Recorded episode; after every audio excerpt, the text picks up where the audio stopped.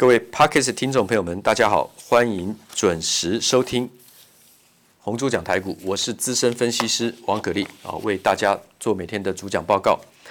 昨天我已经讲到，从二零二一年今年开始，除了按照过去几个月我们做蝌蚪班讲解最基本的股市呃小常识，还有一些小的专业知识的基础之外，我会增加读报。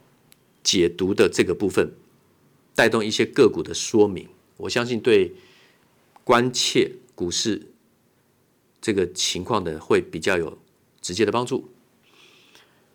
我们今天先讲这个基本的股市的术语，嘎空。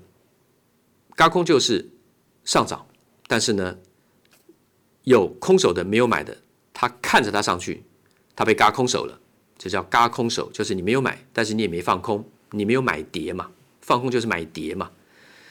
那嘎空手就是看到行情上去，错过买点，觉得可惜，那叫嘎空。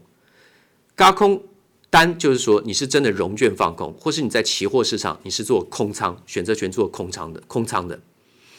那么结果趋势逆势上去，所以你的价差就是损失，那叫嘎空单。嘎空单最。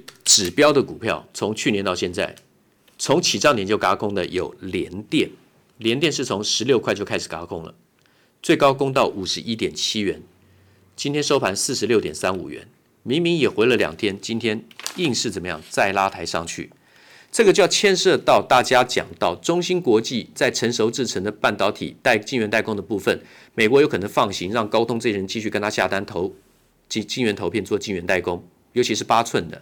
很多像电源管理 IC 这种，并不是需要先进制程的订单会很大，所以在跨年前后已经已连续在讲这个议题，就连电稍微有回档了一些，市场信心动摇，认为只要中芯能够继续接单的话呢，那么转单效应就没有那么大，所以联电想象中的营收成长不会这么多，获利成长不会这么大，这是市场的议题，报纸的中心消消息。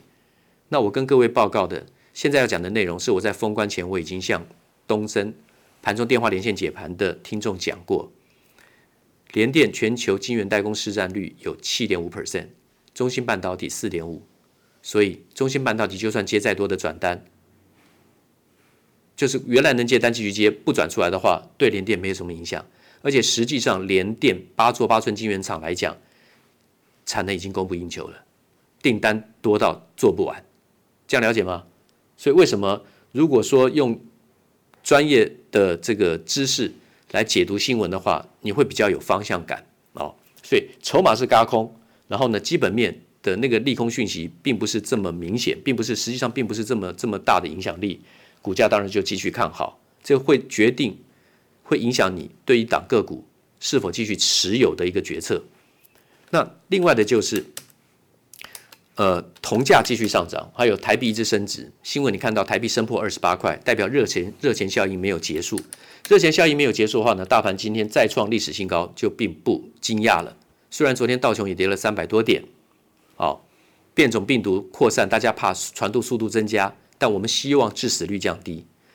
听说，因为我不是这个生物这些专业啊，医学专业，听说传染率低的致死率高，传染率高的致死率低。啊，我希望如此啊！我希望如在最坏的情况之下，至少致死率要低。那股市，台北股市没有受这个新闻影响太大，今天收在一万五千点整。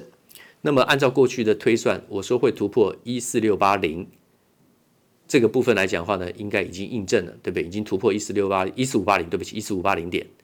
那么我说会超过一四五八零点，再来看就是一五三七五点。一五三七五是八二一三乘以一点八零四零，这个我之前说过公式的来源。那么今天收在一万五千点整，跟我讲的一五三七五只剩下三百七十五的空间，三百七十五点的空间，那个只是形态的对称而已啦。筹码如果轧空的话呢，就会超过一五三七五点。那么我刚讲到什么叫轧空，什么叫轧空单，什么叫轧空手？轧空手就会让人心痒难耐嘛。很多股票一直涨啊，那你没有嘛？看得羡慕嘛？那叫轧空手。高空手分两边，一个是涨得快的标股，另外一个是缓缓慢慢涨、慢慢温温吞吞分布慢慢垫高轮流就是分段创高的，台积电啊，台积今天收在五百四十二啊，又是历史高点呐、礼拜上个礼拜四最后一个交易日封关是在哪里呢？五百三十块啊，对不对？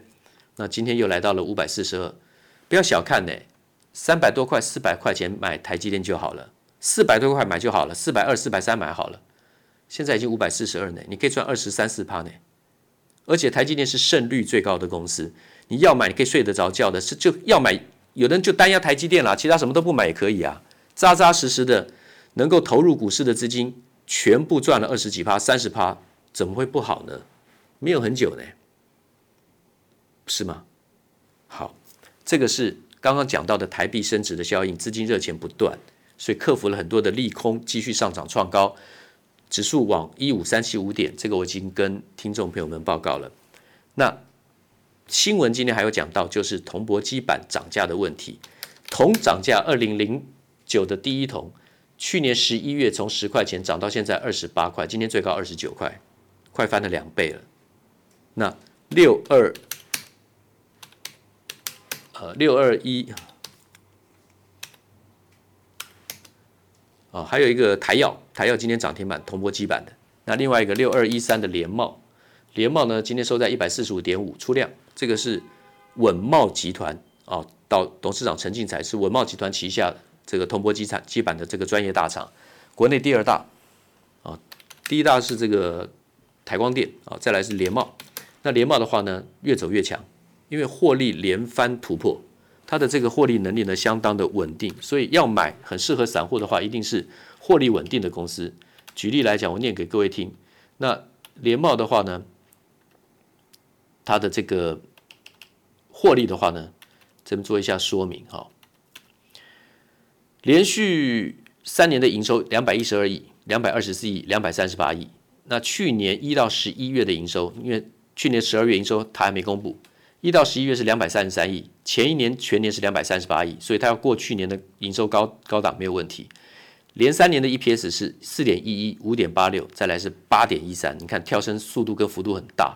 那去年前三季总共赚了五点八四，所以是非常凶悍的。好，那么所以说。铜箔基板，也就是说铜的材料成涨这个涨价化，你制用铜来当做铜箔基板制造化，你的制造成本当然会提高，所以你必须涨价转嫁给客户。你要拿我的铜箔基板，我要给你调调高这个这个售价。对大陆部分已经涨了百分之五到百分之十了，所以铜箔基板这一块可不可以做？当然可以，当然是可以买进的，基本面是 OK 的。那当然新闻还有讲到的 LED，明天是富采投控挂牌，就是金电还有。隆达两家合并，成为一家控股公司，叫富采投控。元月六号挂牌，挂牌之前，金电把亏损全部把它打消掉，啊，全部打消掉。那富采投控一挂牌的话呢，就容易就比较有可能一开始做就要开始赚钱了。所以 LED 相关的这些股票，在明天富采投控挂牌之前，已经先表态了。这个封装的部分，LED 封装的部分。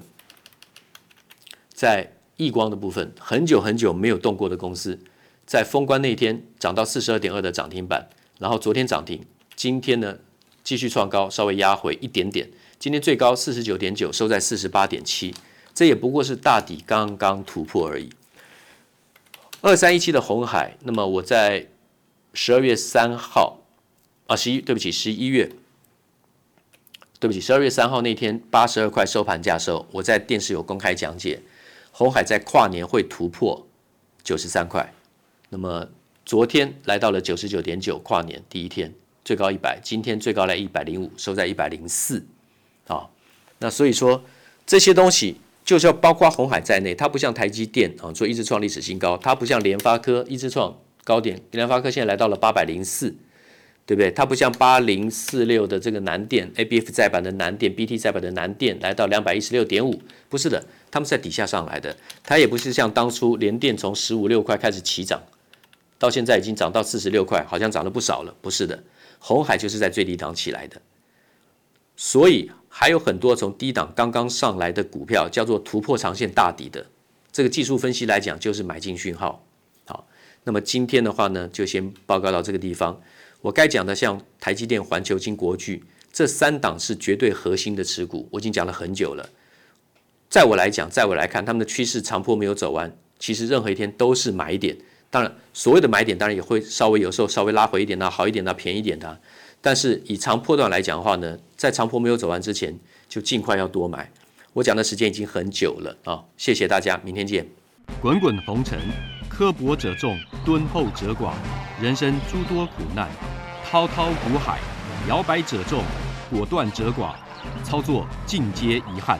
投顾逾二十四年，真正持续坚持、专业、敬业、诚信的金字招牌。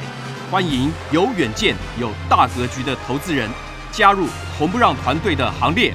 二三六八八七七九，二三六八八七七九。